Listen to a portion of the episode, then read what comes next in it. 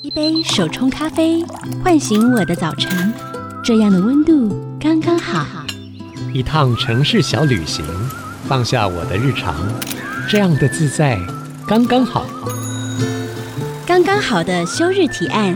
陪你感受刚刚好的生活美学。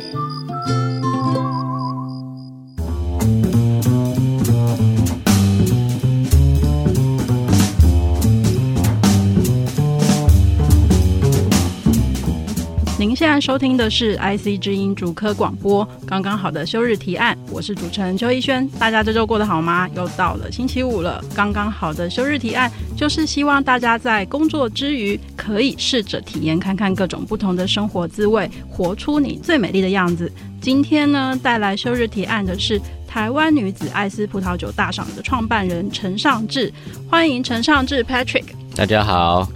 哎，Patrick，我知道你是从高档食材起家的哈，嗯，因为今天我们要聊的题目是 cheese 嘛，对所谓的高档食材究竟包括哪些呢？以市场角度来看，其实就是贵的那一些，嗯，用一般人的眼光来看的对话，。但是以历史来看呢，其实每一段历史，他们所谓的高档食材，可以跟大家想象的不太一样。嗯，怎么说呢？呃，以前的人可能就是我，他们觉得很普通的东西，我们现在会觉得它很高档，比如说比如嗯松露。啊、以有一前个人觉得很普通，为什么？怎么说？有一个传说是这样子的，就是一百年前的嗯，有钱的法国小孩，对，他们家很有钱，他们是上课带苹果，哦没钱的人带松露， ，why？为什么？因为到那个时候的松露就是随便挖都有。啊，可是现在的情况完全不一样了，气候差太多了。嗯哼，嗯哼然后还有很多的东西，以前鱼子酱也都是还好，嗯但是以前追逐鱼子酱，除了说好吃这件事情之外，他们认为这个东西有催情的作用。嗯嗯嗯，当年比如说中古世纪，他们认为的所谓的高档食材，除了西式的那种奇珍异兽这种情况之外，大部分情况就是跟情色有关系。 嘿，你刚刚有提到一个点是说，以前也许是很普通的东西，然后到后来因为价格的关系，它变得高档，嗯哼。是因为气候的演变吗？还是什么样的关系会有这样的转变？很多的情况就是人类就是一直在无止境的滥捕滥杀、或者说无止境的采集，像松露就是这个情况。嗯那现在的话，以前不要讲说那么久以前啦、嗯可能就是我们刚认识的时候，你会觉得尾鱼特别贵嘛？不会啊，嗯现在呢，哦，现在超现在贵的，以前尾鱼是拿来干嘛？是做猫饲料的。嗯，那现在呢，给人吃都不够，快要对，抓不到了。真的以前都做罐头的，对，所以这个情况就是一个，就是回到我刚刚讲的，如果说大量的然后浪费这个资源，嗯，无止境的去掏空这样的资源，那当然就是这样子。嗯，对，那这是第一种。第二种的话，就是可能某些高档食材，它需要时间，嗯，它需要时间，因为时间就是一种成本，所以它就会贵。最出名的东西，伊比利，伊比利火一腿，一比猪，伊比利猪也好，伊比利火腿也好，其实养猪没什么了不起的。我们说哇，他们都吃榛果，对，好像很厉害，但是是老实说，他们那边满地都是。对，对他们说没有什么成本，问题成本出在哪里？你一只腿可能要守成两年、三年、五年，嗯哼，时间就是钱。嗯，对，所以就会造成就是说它的价格会提高，免不了的被赋予某一种特殊的印象在里面。嗯哼，嗯哼，在你品尝这些高档食材的时候啊，就是你怎么样进入这个领域？那个时候其实。作为一个销售者，我总不能啥都不知道就卖给别人吧？对，因为那个时候我们在做这个东西的时候，其实没有什么中文化资料。嗯你拿到了这个东西，它上面的东西是全原文，嗯那你没有任何中文资料，你必须上去查查原文资料，然后去了解，然后怎么消化它，变成大家看得懂的东西。因为如果这个东西你连念都不会念，你绝对不会买的，嗯，都是这样子的。所以你要给他解释，你要跟他说明这是什么东西，它到底好在哪里。我是从知识这一块入手的，对，虽然这些东西都已经存在的太久了，嗯哼，但是没有在那个时候的台湾，没有人把这个东西比较完整的中文化。嗯哼，呃我不晓得别人，但我是从知识先开始入手，嗯嗯看看这个东西出现在哪些厨师的菜单里面啊，他怎么运用这个食材啊，在历史上某一些的特殊的场合当中是不是被使用过啊，他怎么去使用的，嗯这个东西是我在学的时候，我先从这边开始了解的。嗯，所以你爬出了非常大量的原始资料的背景，这样子。对，这个东西其实你还要去问清楚，就是说可能发现两个资料来源讲的事情完全不一样。你要去查第三个资料来源，而且那个时候没有 Chat GPT 哦，问不出来。问不出来。对对，我是从这边开始的。那从这开始之后，然后你从这些背景资料，当你品尝这些高档食材的时候，你如何去转化出那个语言？你告诉大家说，哎，这个食材的魅力是什么？怎么训练自己？这样当然，就是你不可能只是干念书，你没吃过。对啊，对就不对没有说服力。对，那我会吃它。那吃的时候，你会发现某些味道你可能不熟悉。那这个答案可以去哪里找？也就是你学的知识里面，它怎么做出来的？它为什么出现哪些味道？为什么是这个颜色？为什么是这个大小？其实都是从资料里面再去看。当我吃到那个味道的时候，我就思考说，哦这个东西来自于哪一罐我已经学过的知识吗？还是说这个、这个味道是怎么样发生的？嗯哼。然后慢慢去了解这件事情怎么产生的。长久以来，大家都认为它是一个很很重要或很传奇的东西是，的时候，它一定有它留下来的道理在。对，因为如果这个东西有名但不好吃，那就就没了嘛，嗯，一定是这样子的。有没有这种东西？有啊，因为这个中古世纪的他们他们的餐桌上会出现什么孔雀啊，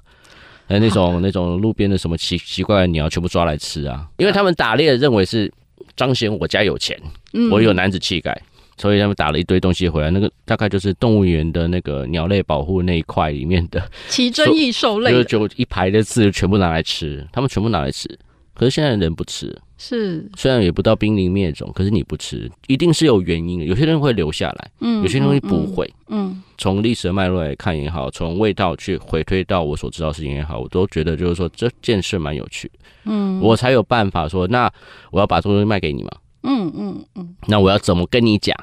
这件事跟你的生活有没有关系？嗯，我总不能说说哦，这个东西来自于美国。如果你来你去过美国，所以你就应该会知道这个味道的话，那其实没什么说服力。对啊，如果万一没有去过那个地方对怎么办？对，所以我会想要从比如说某一些我们生活周边的一些可能我们很熟悉的东西去推演它，去类比它。对，我觉得这样子会比较容易让大家了解。嗯。呃，我们所谓的高档食材，它大部分都来自国外，法国啊、是意大利啊，是很多欧陆的国家。是你自己印象最深刻，你尝到哪一个高档食材的时候，你自己的呃感受是最冲击的？就是啊，怎么一个完全不一样，然后无法想象的味道？ Well，你可以就是说，就如若是其中之一，如就若是如若就之是其中之一，一。嗯，可能在台湾，我们在货架上看到的东西都非常比较单一化，因为对那个东西其实有大众在做的，比如说麦当劳里面夹的啊，美啊而美每里天面早夹上的对你看到那个面包片啊，大家在台湾应该在亚洲看到这个东西，脑袋里想到就是那个味道，嗯，但事实上乳酪的可能性太大，所以你会吃到一些平常你绝对想说我不可能会去吃它的东西，嗯，多冲击啊！比如说在里面有爬出不该爬的东西出来的这种情可。况以不要讲那么恐怖的吗？ 但是你要知道说，这个东西对一百年前的当地来说，这是高级的不得了的东西。怎么说高级的不得了？ Well，他们会认为这样子情况的发展的乳酪，它的味道是最巅峰的。我觉得你直接举例好了，到底什么卤肉会长出不一样的东西？呃，其实今天在台湾，你去买的乳酪，有些东西都会看到，就是他们我们叫做乳酪虫。乳酪虫，它不会直接出现在乳酪里了，至少你在台湾买不到。嗯但是会有一些它曾经生活过的痕迹，比如说上面有个洞啊、洞蛀洞啊，这个东原西。来那个是乳酪虫，不过我讲的不是那个你在那卡通里面看到洞洞乳酪，那不是，我不讲那个。嗯那我们不会去吃它，是因为它在外皮的部分，嗯皮不是不能吃，皮太硬了不好吃。我们会吃里面的部分，但它外面那一层皮上面的确有虫曾经生活过的痕迹。嗯，对，那对于我们来说，这个东西当然就是觉得非常的某一种就是异世界吧。但对，呃，我们也不是说今天我进口了这个东西，我就硬要你把把那个东西吃下去的话，那其实也没什么意思。对，我们只是说尽量的用一个大家可以熟悉的方式，去告诉你一件事情，希望大家不要只是用眼睛看了以后就决定了我要不要吃。那乳酪有些东西不要讲的那么的惊悚，比如说上课我们会用到一些比较修道院的形态的乳酪，它味道其实很很重的，多重就是嗯，就臭袜子味呗。哇，对啊，你去研究它就会觉得说，那为什么是这个味道？嗯，那答案很简单，因为上面那个细菌你身上也有。嗯，所以这个味道会出现，那是只有这个食物才会出现这个味道吗？嗯，那不是啊。嗯，中式的有没有？有啊，一堆啊。日式的、韩式的、中式的，其实都有。闻起来味道很可怕的东西，每一个国家都有，你会觉得很好玩。就是靠近海边的生活的族群，不管你在四面八方哪个，不管人种是哪一种，不管你平常吃的是哪一种，那种发酵的咸鱼啊，或者说这种发酵型的食物的发展是全世界沟通，对都是通的。对，对，那你就会很容易拿到某些东西来类比，说对这个味道可能你一开始没有办法。马上就是说服你，叫你把它吃下去。对，但知道了这个由来之后，你也许可以换个角度看一下它，嗯哼，大概是这样子。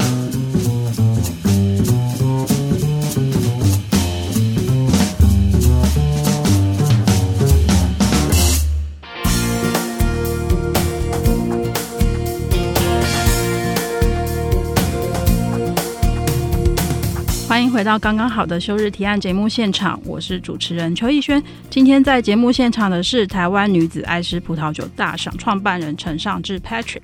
其实 Patrick 是法国国家乳酪协会 AOP 乳酪手册中文译者，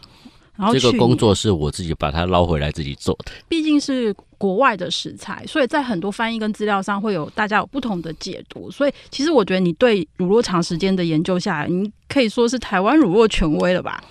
至少在 study 这些知识上面，我的确花比较多的时间。我因为美国农业部的邀请，我也拿到了美国乳酪专家认证的台湾区讲师哇，的这个资格，也是扎扎实实的飞到国外去去上课，去上课，然后考完试回来的。站在讲师的立场，其实就是用大家听得懂的东西，告诉你说这个东西怎么回事。嗯，那可以跟大家再介绍一下，就是乳酪由来，还有你觉得它最迷人的地方是什么？乳酪不是被发明的，它是被嗯发现的。那这个东西其实，在人类的采集时代，如果你的身边有在养一些牛啊、羊啊，你会喝它们的奶，但有时候这个东西很不好保存吧。嗯，可能就是用个容器先把它装起来，但是在那个卫生条件下，很容易就我们叫坏掉了。发酵其实，他们说那还可以吃，但是对我们来说，我们会觉得那个东西坏掉了。他们就是开始去统合这些事情，就是说，哎，这个东西它虽然变成这样了，嗯它变成固态的东西了，反而可以把它长期的存放起来了。嗯哼，他们就开始去慢慢地把这些条件啊、步骤梳理出来、归纳出来，就形成我们乳酪的制作程序的一个基本嗯，基本程序。嗯，然后后来当然因为知识变多了，然后大家开始互相交流的时候，那技术就会互相一起成长。慢慢的发展到后面，大概在中世纪十四、十五世纪之前，基本上全部的乳酪形态，你今天所看到全部发展完成，甚至大家很熟悉的帕玛森乳酪，嗯，它两千年前就统一制成了，对不对？哇罗马帝国的时代，它就统一制成了。就是如果要叫帕玛森，它一定要按照哪一个步骤做法这样流程？嗯对，如果你们今天这些乳酪是被列入欧盟的保护或者指定的产区认证的时候，那么当然它从在哪里生产、地理区域的限定，你用什么牛、什么时候挤奶、挤多少，一个乳酪你需要多少的奶，然后你要用什么样的容器去处理它，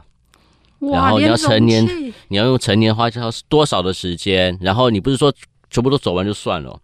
而且他出厂以前要先经过检验，说吃吃看，说这个东西到底 OK 不 OK？不 OK 的话就我们叫 degree，就是把它降级了。这个东西是一个管制的过程，这些管制的过程其实还是那句话，就是它是累积出来的，对，它是经过很多代的人慢慢的实验、实验、实验，到最后我们才固定这个制成下来，因为这样子的做法最好吃，甚至是乳酪的大小。嗯为什么帕玛森这么大一颗？可是有些乳酪很小颗啊，嗯哼，很大不好搬呐、啊那为什么不弄小一点？嗯，那是因为大颗的那个 size 才是它最好吃的 size。哦，原来是这样虽然你把它变小了，你很容易搬运，但味道就不对了。那你有研究过乳酪到底有多少种类吗？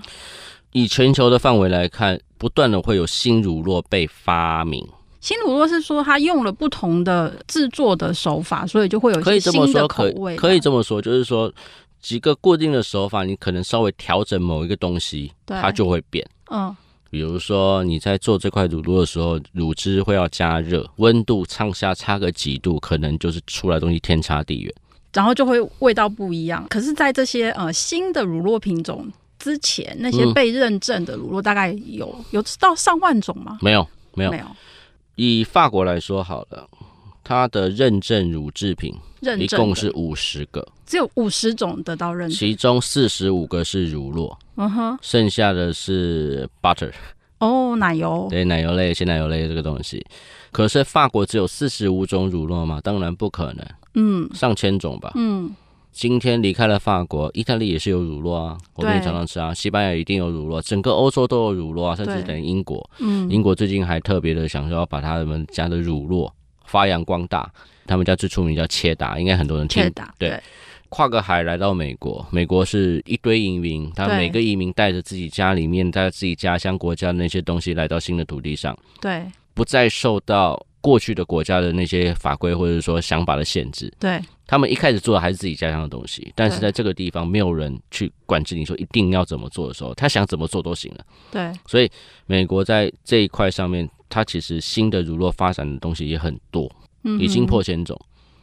我没有准确的数字，就像我刚刚讲的，大家都要切达，可是只是其中的工序稍微改一下，你可能出现完全不同的结论的时候，那这个东西算是新还是算是旧的？大家有可能不同的意见啊，这是嗯嗯我只是觉得没有关系，就是如若还是回到刚刚讲，就是说在很久以前，它的工序大概就全部确立了，嗯哼，我们透过很微小的调整，就会得到不同的东西，有点像葡萄酒。对，所以就像葡萄酒一样，如果也有认证这件事情，就是比如说我们买酒的时候，我们会看说，哦，上面有贴很多打分数的、呃对对 Parker 评分的，乳酪世界也有，因为有每年都会有世界赛，那就是乳酪每年都还有世界赛，我记得没错哇啊，乳酪世界赛就是全球你只要是有乳酪你就可以报名。那大家都会认为是不是法国人每年年都在拿冠军啊？没有、哦，嗯其实美国还拿过蛮多次的。嗯哼，这些东西其实就回到你刚刚早前问我的问题，这个东西叫做高阶食材嘛。嗯，我个人觉得以他投入的想法、人的努力，甚至背后的故事，我觉得他挺高阶的啊、嗯，包括历史，人类在这中这之中的就是努力跟文明的璀璨，嗯对啊，就是在这样子的情况之下，所以我们个人特别觉得乳酪吃起来你会有很多滋味的冲击之外，它其实背后很多的故事会带动你对这个东西的感受。嗯，你可不可以介绍一下，就是最常见的乳酪有哪一些种类，然后它们有什么样的特质跟口感呢？最常见的大概就是早餐店、汉堡店会出现的这一种。那种软软的，那到底是什么啊？呃，分类上它应该都被归类在半硬质或硬质。真的说它是什么特定的乳酪的话，刚刚我们谈到一个切达，嗯另外一个在荷兰叫高达 （Gouda）。嗯这两个其实是主力的一种名字啊，在名字上嗯他们是主力的类别。那再往广一点来推的话，应该也看过焗烤的乳酪吧？买过乳酪丝吗？就是那种意大利面上面哎会呀那种的，嗯，对那你一包里面会有两个颜色，哦对，两个颜，橘色跟有点对米白色的，橘色那个东西就刚刚我们讲的切切达达或者是高达，嗯白色偏白色就是马自瑞拉，加热以后会牵丝的那一种，嗯，效所果不以一样。如果想要牵丝，就要买马自瑞拉，对，哦，因为切达或者古达，你它是上去以后它会溶，进去烤的时候会溶，出来以后外面比较冷，它会冷却，然后结出一层脆皮出来。嗯所以好吃的披萨上面有一层脆脆的皮，还有拉大家会牵丝的乳酪都都在里面，嗯，这是两个乳酪的效果。嗯，就是这两种比较常见主力的，还有对什么比较常见的吗？呃，马祖瑞亚把它再延伸的话，因为它不需要经过熟成，所以它颜色比较淡。所谓熟成是让它放着吗？等待时间跟牛排熟成、牛肉熟成的概念是这样吗？有点像，就是看你的熟成的过程当中，你是使用什么样的东西让乳酪的味道做变化。比如说，你可能使用特定的菌类，嗯，比如说你看过卡门贝尔，你会看过 brie，它外面不是一层皮吗？对，白白的皮，那个白白的皮不是人工做的，那是霉菌所形成的皮。嗯那我们要特给它特定的细菌，它才会长出这个东西。哼，哇，你要给它时间让它长，所以这段时间就是所谓的熟成的阶段。但是像帕玛森，我们刚刚提过了，它在窖里面熟成，它大概都会至少给一年，要我好吃这么久，要好吃要两年。天哪、如果你想要更更好吃，他们的分级是四年一个单位，再上去是七年。那一颗乳酪这么大一颗放在窖里七年，那嗯成本就很高了，嗯哼所以就很贵。不过台湾我看过四年的，没有看过七年的。嗯对那时间会让它的味道变嘛，对不对？所以好吃的帕玛森，其实你会吃到像凤梨、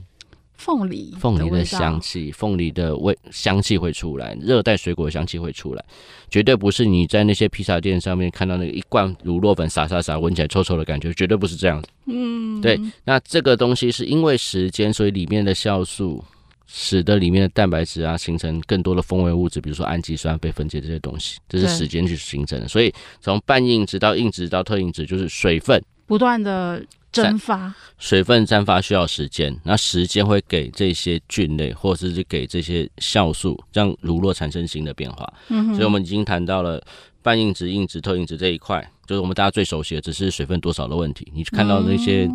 汉堡里软软，对它等，如果你给它时间，它也会变硬的。然后马苏瑞亚是做好就卖，嗯因为它做好了就拿来卖了，所以它强调的是原料的味道。嗯，如果你今天用牛奶做，就是牛奶味喽。很很浓的牛的味道，如果今天是山羊奶的话，那就那就很山羊喽，嗯哼，就很正常喽，就是吃它原来的味道。再来，我们刚刚谈到了白梅乳酪，对不对？对，外面有一层白白的，它虽然还是软软的，因为我要让霉菌长，所以它不可能在一个比较潮湿的情况下熟成，嗯哼，太干燥它长不出来。所以在这样的情况之下，它水分不会那么容易散失，而且长出这块皮也时间也没有想象那么长，它就一两个月就长长好了。对，那么这个时候，它的味道已经会因为外面的菌导致里面味道在改变。嗯，所以白梅有一个特殊的味道，嗯不像是新鲜乳酪，只是纯粹的原料的味道。再来，大家很害怕的蓝莓乳酪，蓝色的霉哼，菌，为什？么大家很害怕？因为看起来就觉得这个是好魔鬼像脏魔鬼吃脏的吧，看起来脏脏的。对然后如果很多人会对我说：“那请问中间的酶可以吃吗？”可以啊，都已经卖出来给你，就是可以吃。它跟刚刚白霉这个霉菌其实是同一个家族的霉菌。嗯哼，但是风味是不是不太一样？对，它风味不一样，它菌类怎么让这个菌进到这个乳酪的方式也不一样。白梅乳酪菌都在外面，嗯，蓝莓都在里面吧，一颗一颗在里哦，面的。对，所以以你是拿着菌的那个用水溶液或者用其他方法，就把那先养好，然后把它混进乳酪里，再把它形状做出来。哦，然后你会比较咸，为什么？因为我要控用盐去控制它生长。嗯，如果不够咸，它就可能长得乱七八糟，整个乳酪都瘫了。啊你必须要让它刚刚好的速度，对发展味道，又不至于让整个乳酪给塌掉。对，所以我们讲了新鲜的，我们讲了白梅，我们讲了蓝莓，然后硬会硬的，就是我们大家最熟悉的。那最后一个是台湾人最不熟悉的、最害怕的，就是用一些我们身上的细菌。我们身上的细菌，嗯，为什么那个乳酪会出现这个味道？因为很简单啊，就是你为什么会有臭袜子的味道？又不是因为细菌吗？那为什么？么乳酪出现臭袜子的味道？因为细菌一样啊。嗯，当然还有一些东西啦，这就有点学术性了。那我们讲这个东西，就是说它我们叫洗皮乳酪洗皮乳酪， wash，嗯，哇，要去洗它。嗯哼问题就来拿什么洗？我们通常在做这种乳酪，最简单就是用盐水。嗯，要有风味的话，啤酒啊、哦，葡萄酒啊、白兰地啊。那这个东西是在教会里修道院发展的。对修道院跟中式的信仰寺庙不一样，修道院是可以吃肉、可以喝酒的，对，而且酒很重要。嗯哼，修道院要会酿酒的，所以嗯哼有葡萄酒就有白兰地啊，这两个原料是一样的。嗯哼，那蜜啤酒那当然是很更重要的东西。我们讲到德国啤酒，很多很有名的都是德国的修道院在酿啤酒，对，那是他们的传统。所以做乳酪的时候，用这些液体去往上擦洗，又不让它是那种比较干燥的环境下熟成的时候，它会开始长一些东西。对，嗯，那个东西就会在外面形成感觉看起来很可怕，闻起来很可怕。但是呢，因为霉菌它需要氧气，对，所以它进不去，嗯，它只能在表面，对，它就下不去，它表面，它会在这这个交界的地方让你觉得很可怕。但是呢，其实它味道里面的味道会跟外面是不太一样的。嗯哼，法国人非常看重这种乳酪，他们认为非常的法国，他们洗非常看重洗皮乳酪，，对，因为离开了法国，没人做这玩意儿。为什么太复杂了吗？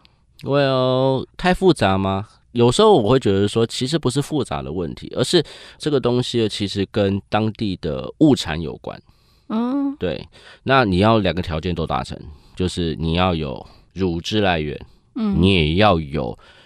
刚刚我讲议题啊，饮对料嘛饮饮对啊料对那对于当时的欧洲来说，特别是在布根地这一块，嗯，当年的国势非常强大，布根地公国。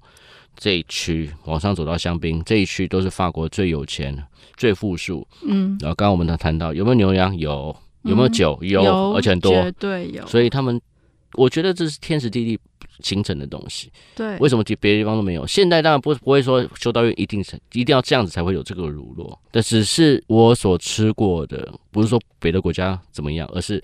吃到最后还是回到最原始的、最早的产区、嗯最有历史风味的地方，吃到这个东西，你会觉得说这才是那个该有的味道。该有的味道。对，有时候吃乳酪什么叫该有味道很难解释，可能你真的要一直不断的尝试才会感觉到。但是如果是台湾人，什么叫卤肉饭该有的味道？我跟你讲，每个人脑袋里面蹦一堆东西跑出来。哦，真的，对，，就就我觉得有点像这样，嗯哼，所以乳酪就等于是我怎么欣赏他们的背景，对欣赏这个地方的风味，是就是这样子，就是有点像葡萄酒。其实，就是其实有很多产地啊，还有包括人的功法啊、嗯，对，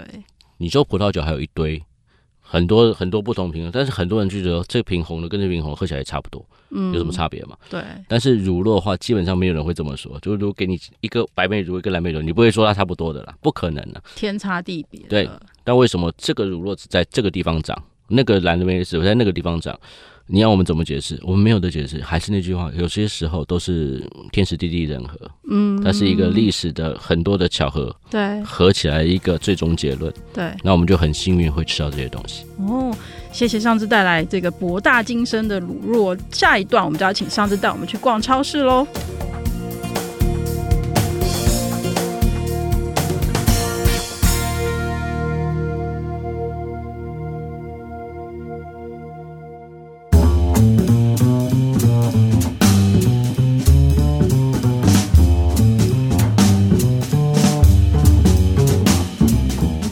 欢迎回到刚刚好的休日提案，我是邱逸轩。今天在我旁边的是台湾女子艾斯葡萄酒大厂创办人陈尚志 Patrick。现在我们要带大家进超市啦，在超市里面，其实我们常常看到就是那种冷藏柜加上一排一排很多的品相可以选，然后有时候我们也会看在一些超市看到有一些就是好像有服务小姐，然后看起来是比较原装的，这两个到底有什么不一样吗？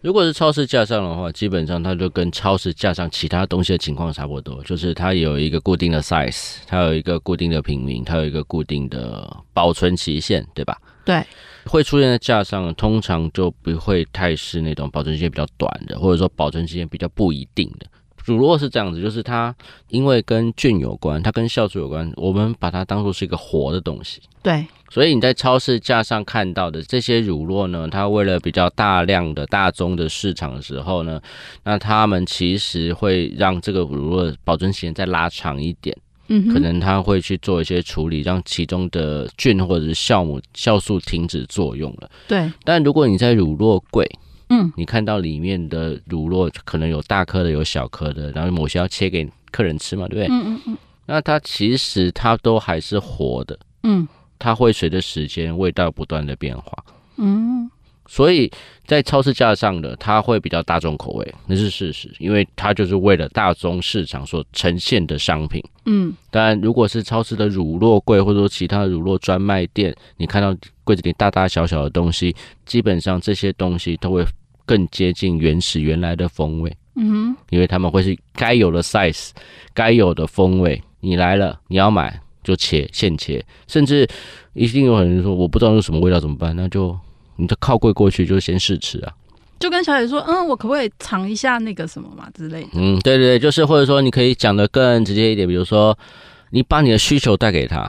我今天晚上要开 party，我们大概有多少人？那你是不是可以帮我挑几款乳酪？然后他会问你问题，然后开始帮你挑，这是第一种。第二个就是说啊，你今天晚上要喝什么？你酒名报出来，他就可以对帮你挑乳酪，也可以不要问笨问题。什么叫笨什问么题叫？问问题？你这样子搞得我们很害怕 笨问题就是哪一个比较好吃？啊！因人而异，因为呢，如果你是销售人员，客人问你哪个好吃，你会怎么回答？都好都吃，蛮好吃 你的。看吧。所以这个问题别问，你把你的需求带给他就好了，嗯，这样最简单的啦。或者说，就是你很可能就是说，你买乳酪的时候就想说，那我这个味道比较熟悉，就多买一点。可是有时候，如果你是不是自己吃，很多人要来的话，对在玩就是在聚餐一样的情况的话，那其实我建议什么都要试一下吧。你可能觉得某某乳酪很可怕，可是对别人来说，这个东西超好吃吧？啊，我是觉得说，既然它就本来就是个风味多的东西，你刚好有这个机会，你就不妨给自己多点选择。尤其在乳酪柜的时候，你可以称重量嘛，嗯哼，你要切多少自己决定。哦，在卤味柜可以称重量，对你跟他说我要切这么多，他可能会跟你说那个那个我们最低量是一百公克，你就跟他说没关系，我还会买别的，但是我希望吃多种一点。哦，这个以。可以学起来 了。对，这个我觉得蛮有用的，他会他会愿意让你这样子做了。嗯，对啊。所以其实，在那个就是卤肉柜，你反而可以吃到个你一，我觉得你可以看到那个卤肉可能原本的样子长什对么对对样，对对因为在架上它全部都包起来了，对然后很多名字你可能看不懂。对啊，对啊，因为有些乳酪，比如说刚刚讲到帕玛森，如果是比较正式的版本，它的名字落落长的那个版本，我们叫做 Parmigiano Reggiano，这个名字落落长，它一颗就是二十五公斤，你摆在一超市颗，二十五公斤，你摆在超市货架上，就是货架全垮，哇塞，所以它会展示给你看，对然后它会先切出部分大小。对，当然，你如果想要大一点或小一点，你跟他谈谈看哦，因为他们是称重量卖的，我想回头问一下，像架上的那些比较日常的乳酪，是在什么样的情境啊或状态下，其实我们可以去挑架上的乳酪，或是我们选什么最安全？ well，坦白说啦，如果乳酪柜不是到处都有，但超市却是到处都是有。所以呢，当然就是超市会再加上呈现这些乳酪，就是最我们最熟悉的味道，嗯哼，就是那个我们我们就说芝士乐风格的这一国了。嗯，好处是它其实你很熟悉，坏处就是它很多的超市里面就只会卖这个风味的，牌子不一样，但吃起来差不多。嗯，就是他可能会呃会发现说，哦，台湾也许对于某一种品种的乳酪会比较受欢迎，所以大部分的品牌都会进类似相同的品对种。，就像我们刚刚谈到切达这种系统切达，因为太、嗯因为这个味道大家太熟悉了，连 Doritos 都在用了，大家都认识这个味道，那大家会说好，那我买这个，因为我看过它。嗯，如果你已经习惯这个味道，你你就是买下去没有关系。但是嗯当然就是说，如果今天是你想要多一点变化，认识一些不同的东西的话，对超市这样的确比较少，对但你可以试着去看一看，就是看它的商品说明。对，讲白一点，就是你们如果买到切达，就长相都一样，你买个长相不一样，应该就会不一样。比如说，比如说圆圆盒子装的，哦，它比较可能是白梅乳酪之嗯类像的。卡门贝尔什么之类的，对对对，或者是用塑胶袋整个包死的或是有一个红红的辣的那个，啊，那是那个我们叫 Baby Bell，嗯，它是一种加工厚厚的乳酪，它就是当零食吃的。然后很适合对大家一起聚餐的时候。对对对，就是撒撒下去，大家会自己看着办的那种东西。对。那如果像比如说大家来家里聚餐的话，嗯乳酪通常会安排在哪一个桥段跟环节？是饭前呢，或是在什么时候我们把乳酪端出来是最适合？如果走标准的套餐流程，就是那种正式的吃饭的流程的话，乳酪是在主餐后甜点前出来，啊但是在餐厅的标准的服务是这么做的，哦对，单独被视为一个环节了。嗯，就是你穿得很漂漂亮亮坐在那边吃饭，然后。他把车子推过来，你跟他说你要吃哪一个乳酪，你要跟他说我你要吃这个。对但是呢，这边有个礼仪可以跟大家分享一下，就是你如果跟他说我要切这么多，他刀子下去之后你不能反悔，嗯，你就要把它全吃完。嗯，你不能说啊，可不可以再切少一点？不行，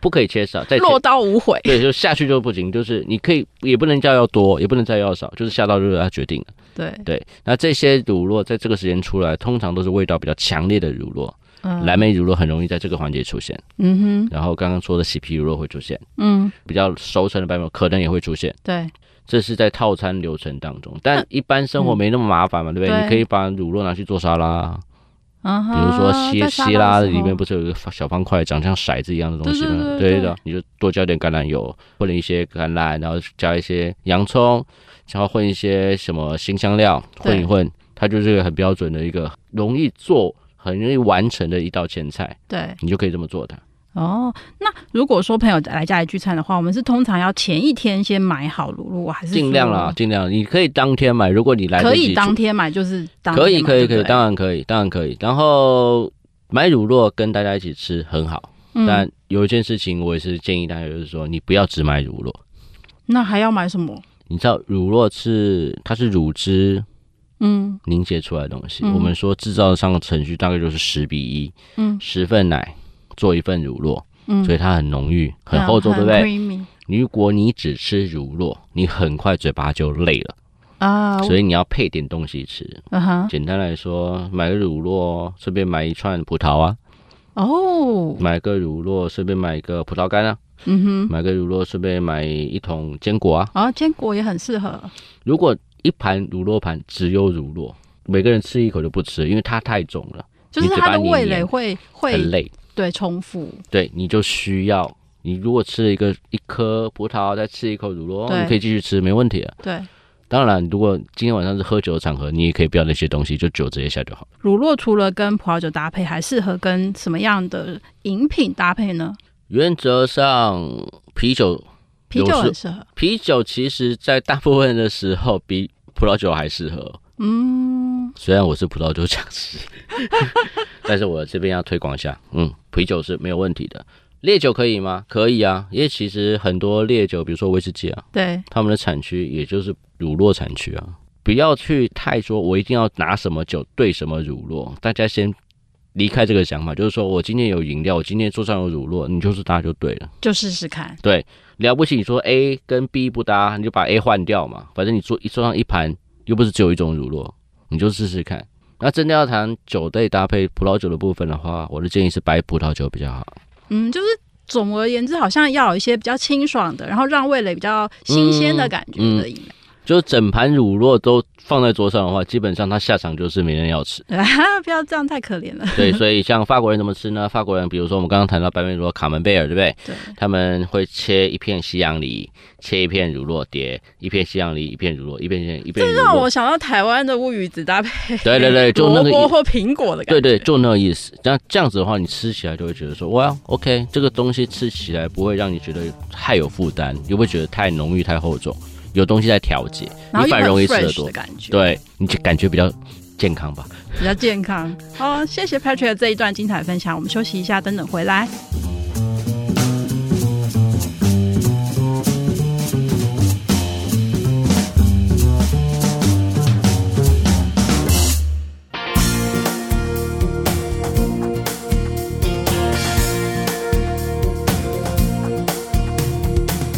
欢迎回到刚刚好的休日提案节目现场，我是主持人邱逸轩，在我身边的是台湾女子艾斯葡萄酒大赏的创办人陈尚志 Patrick。 Hello，据说啦，那个乳酪的谣传说，在法国他们一个人一年吃掉二十六公斤的乳酪，天呐，这大概怎么吃的？一个礼拜吃掉半公斤、哎，嗯哼，然后其实乳酪对他们来说，他们在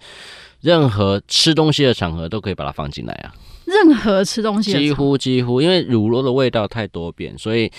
可能想说，那如果是甜点，那乳酪可能会是甜的吗？哦甜点他们还真的有这种东西，比如说在乳酪里面已经先帮你夹好了核桃啊，或者说夹了一些果干进去啊，嗯它根本打开来就当甜点吃掉了。嗯，当然不会是那种我们看的很熟悉的那些乳酪，就是为了这样子的一个形态所开发出来的新商品。嗯，也不只是法国这么做了。所以其实乳酪它是一个，就是从早到晚，早上就像你讲，就是也许沙拉它就可以拌进那个乳酪丁，嗯就可以很简单就可以吃了，或是嗯哼晚上的时候我去乳酪柜。好几个朋友，然后可以选不同的乳酪去挑战自己的味蕾，看看当然，当然，当然。所以这个东西很好玩，就是我们在看乳酪，你刚刚讲到餐酒搭配嘛，嗯，餐酒搭配这件事情，其实我们刚才也讲到，就是说，其实大家先不要先入为主，说我一定要什么东西对什么东西，嗯，重点是你要把自己放进那个情境里面去。放进那个情境。对，所以欧洲人都差不多，就是为什么他们乳酪的销量会比较大，就是因为他们没有刻意去想说，我一定要在什么时刻要干什么事情叫吃乳酪，没有。就是说，现在要吃饭了哦，那就吃，然后乳酪就抓过来就吃了。他们不会刻意去思考说这个乳酪应当出现在什么场合，嗯，常常是这样，所以他们是无意识在消耗这些东西。不过就算是这样，就是大家现在整个欧洲，比如说法国人，法国面包也是越吃越少，嗯，大家生活形态在改变，对，那如果大家很注意自己的饮食，或者说注注意自己的一些生活的方式的话，那其实乳酪在各个情境，我觉得都可以放得进来，不是只有我们刚刚说只能放在沙拉里了，嗯或者说只能干吃啊。对你看看人家韩国人在吃泡面的时候，往里面不是加一堆乳酪？哦，对耶，真的，那你下次吃牛 肉面的时候，你要不要试试看？我觉得可以我不要啊，为什么？你懂我意思吗？就是他们是无意识的，就用用下去就对了。还有那个 cheese 锅，对啊也是有一堆 cheese 这样。对对啊，对啊，就是就是这个意思，就是嗯，其实我的想法就是其实很简单，就是你不要刻意就说这个东西一定在什么特别场合我才要动到它，嗯你就是抓了就吃，抓了就放在那里面，这样就好了。嗯哼，嗯哼你甚至比如说刚刚不讲饼干吗，或者说一些简单的东西摆在上去，你说上面一定要放的是某几种乳酪吗？不一定啊，你想要放的是蓝乳酪也可以，你想要放那些你不敢吃的乳酪，运用别的东西把它变换一下，对，让你有一个不一样的感觉。嗯其实这是一个生活形态的可能性嗯，这其实很符合我们刚刚好休息提案的节目的宗旨。啊，是如果说对今天的讨论有兴趣的话，我们的听众朋友可以到哪里找到你呢？呃，我在脸书上有一个粉丝团，嗯，叫做侍酒师帮帮忙。侍酒师，那因为我本来我比较主要的工作是做葡萄酒教育这一块的，嗯哼，对。然后刚刚主持人提到，就是我这边有一个比赛叫做艾斯的这个大赏女子葡萄酒的一个，它是一个餐酒搭配为主轴的活动。嗯哼，我们透过女性的一些对事情的感性或者说敏锐度，给予更多的一些材料，比如说更多的酒或不同的食物，对，让他们去感受这样的搭配好或不好，为我们的市场做出一些更接地气的建议。嗯，因为以前侍酒师好像比较多都是男生，对不对？是，嗯最近也开始慢慢变多了啦。就是女生会有一些比较呃，也许可能比较细致的，然后不同的角色跟感受，然后对可以给大家在餐酒搭上更多丰富的体验。对，希望就是说，不管是葡萄酒也好，餐酒搭配也好，乳酪也好，它其实都是生活的一环。这个背后有很多有趣的故事，在你吃的时候，你可以去更多的去了解一下，也许对你的味觉感受上有更加不一样的一些感受在上面。那我想问一下 Patrick，您的休日都做什么呢？什么事情会让你有充电的感觉？啊，毫无疑问是睡觉，这个这个算是一个标准答案吗？这是所有人的标准答案。啊，好了好了，我多讲一点了。那个，因为你知道，就是说我们在做教育，其实讲话讲一堆的，对其实还啊蛮伤神的。真的可以的话呢，其实就是很很不想再想很多的事情的时候，那可能跟大家都差不多啊，什么追追剧啦，啊啊，跑跑健身房去动一下啦，嗯哼嗯其实都都还蛮多的。那休日的时候会不会再继续喝酒？嗯，会耶。还是休日，还是一定要有酒，一定要有乳酪。嗯，对，没错，嗯，谢谢上志今天来我们的节目玩。是。没想到小小的一块乳酪可以有这么多的学问跟故事吧？休日的时候，帮自己跟家人挑选几款乳酪，品尝看看不同的休日氛围。或许我们习以为常的餐桌，会因为这一块小小的乳酪的加入，带给你不同的气味，点缀了你的休日哦。下周五晚上七点钟，请您持续锁定 FM 九七点五 IC 之音，刚刚好的休日提案。到各大 Podcast 平台搜寻“刚刚好的休日提案”也能听得到。也欢迎您追踪“生活慢慢学”的 IG，就可以看到今天精彩的节目花絮以及更多的生活提案。更欢迎您留言给我们，跟我们分享休日的你想做什么。祝您有个愉快的周末！刚刚好的休日提案，我们下周见，拜拜。